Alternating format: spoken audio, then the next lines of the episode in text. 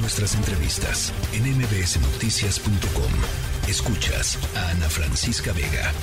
El secuestro de cuatro ciudadanos estadounidenses eh, el viernes pasado en Matamoros, Tamaulipas, a plena luz del día, durante una confrontación a tiros en el que eh, en, la que en la que murió además una persona, ha puesto pues sobre debate nuevamente o en la mesa de debate nuevamente las relaciones de seguridad entre México y Estados Unidos y en un contexto en donde se acercan ya los tiempos electorales también en Estados Unidos y eh, hay voces particularmente del Partido Republicano que están tratando de que, eh, pues, eh, eh, digamos, los cárteles mexicanos sean considerados como grupos terroristas con todas las implicaciones que esto puede tener. El presidente López Obrador, ya lo escuchábamos hace ratito, ya respondió. Hay una pelea ahí en Twitter entre el Em, senador Monreal y los propios congresistas republicanos que plantearon esto. En fin, eh, las cosas complicadas y eh, pues el panorama se ve eh, crecientemente complicado en temas de seguridad entre México y Estados Unidos. Repito nuevamente por los acercamientos de las, las, las, épocas electorales allá en Estados Unidos. Para conversar sobre esto está Gerardo Rodríguez Sánchez Lara, analista en seguridad y director del Departamento de Relaciones Internacionales y Ciencia Política de la Universidad de las Américas Puebla. Me da gusto saludarte, Gerardo. Ana Francisco, un privilegio estar en tu programa. A ver, pues, ¿cuál es tu lectura de lo que está sucediendo? ¿Habrá que hacerle caso a estas voces? ¿Qué, qué hacer con ellas? ¿Contestarles, no contestarles? ¿Cómo lo ves? Mira, el senador Monreal se subió a un tema político, como lo están haciendo los dos congresistas republicanos. Me parece que es importante al auditorio explicarles que eh, en estas épocas los políticos republicanos se suman al tema de determinar, pedir que se diga que son terroristas las organizaciones narcotraficantes mexicanas el terrorismo en Estados Unidos y en las convenciones internacionales tiene que tener una motivación política. Los cárteles mexicanos son organizaciones criminales que buscan el lucro, el, lucro económico. ¿Quiénes son estos dos congresistas republicanos, eh, Ana Francisca? Mira, es eh, Michael Waltz, que es de Florida, y él es un boina verde, es el primer boina verde es un eh, integrante de las Fuerzas Especiales de Estados Unidos, que además fue asesor antiterrorista del ex vicepresidente Dick Cheney con George Bush en la época de la guerra contra el terrorismo. O sea, un halcón, un halcón, un halcón, ¿no? Ah, ¿no? No, no un halcón, un halconazo. Un ultraconservador. y el otro es eh, Dan Crenshaw, de Texas. Él es un personaje muy interesante que analizar en Washington.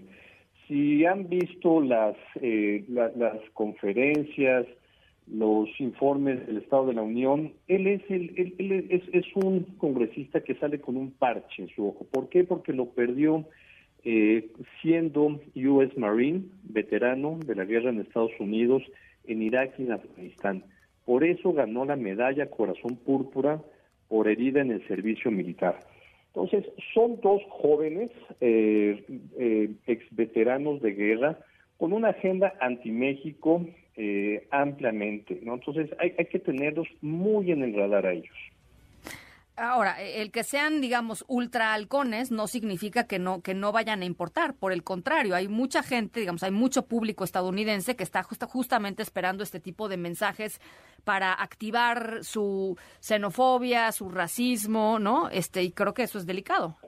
Absolutamente, es una alerta temprana para el gobierno de la República. Yo te puedo garantizar que las agencias de inteligencia de México la Cancillería mexicana, nuestro embajador en, Estados Unidos, eh, los tienen perfectamente identificados. Hay que ponerlos en contexto, eh, no hay que darles más coba, ¿no? Porque para ellos es más importante que se estén que se estén peleando con el presidente del Senado en redes sociales. Sí, claro. Le, sirve. Eh, ¿Para qué les das este interés, no? E, esa resolución difícilmente va a pasar porque el gobierno del presidente Biden sabe que declarar organizaciones terroristas a los narcotraficantes mexicanos cerraría otra vez la cooperación con México en estos temas.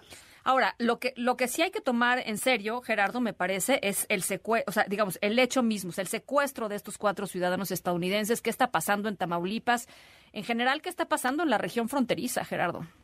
Sí, mira, eh, es, muy complicado eh, hacer estos análisis, pero eh, puede venir una nueva confrontación entre los cárteles que, que, tradicionalmente han peleado por, por la principal garita de todo el tipo de tráfico que es Nuevo Laredo. Sí, sí.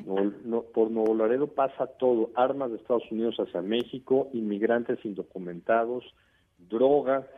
Eh, ha habido una, no, no, es, es muy difícil decir si hubo una Pax Narca con el exgobernador Cabeza de Vaca, yo no tengo elementos, pero híjole, eh, algo pasó en Tamaulipas que se, que se tranquilizó, ojalá haya sido la, la, la estrategia de seguridad del exgobernador, pero las cosas se pueden descomponer, ¿no?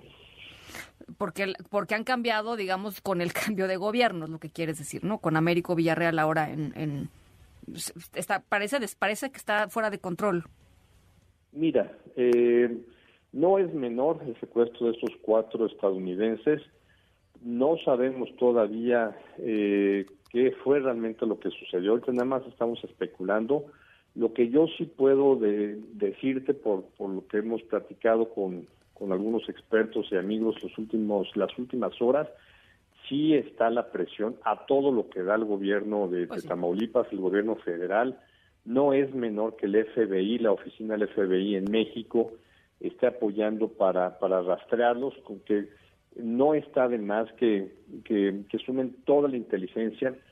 Déjame darte rápido un, un ejemplo. Cuando secuestran a, a nacionales, por ejemplo, españoles o de Israel, Siempre se activan los mecanismos de cooperación con otras agencias internacionales para dar con ellos por la visibilidad que tiene y el impacto negativo que tienen en la opinión pública nacional y en sus países. Así es que qué bueno que está habiendo esta cooperación nacional y también con agencias internacionales. Bueno, pues eh, te agradezco mucho, Gerardo. Sé que tienes que em, eh, tomar eh, un, un, vuelo, pero agradezco mucho estos minutos y estamos en comunicación. Gracias. Siempre. Saludos. La tercera de MBS Noticias.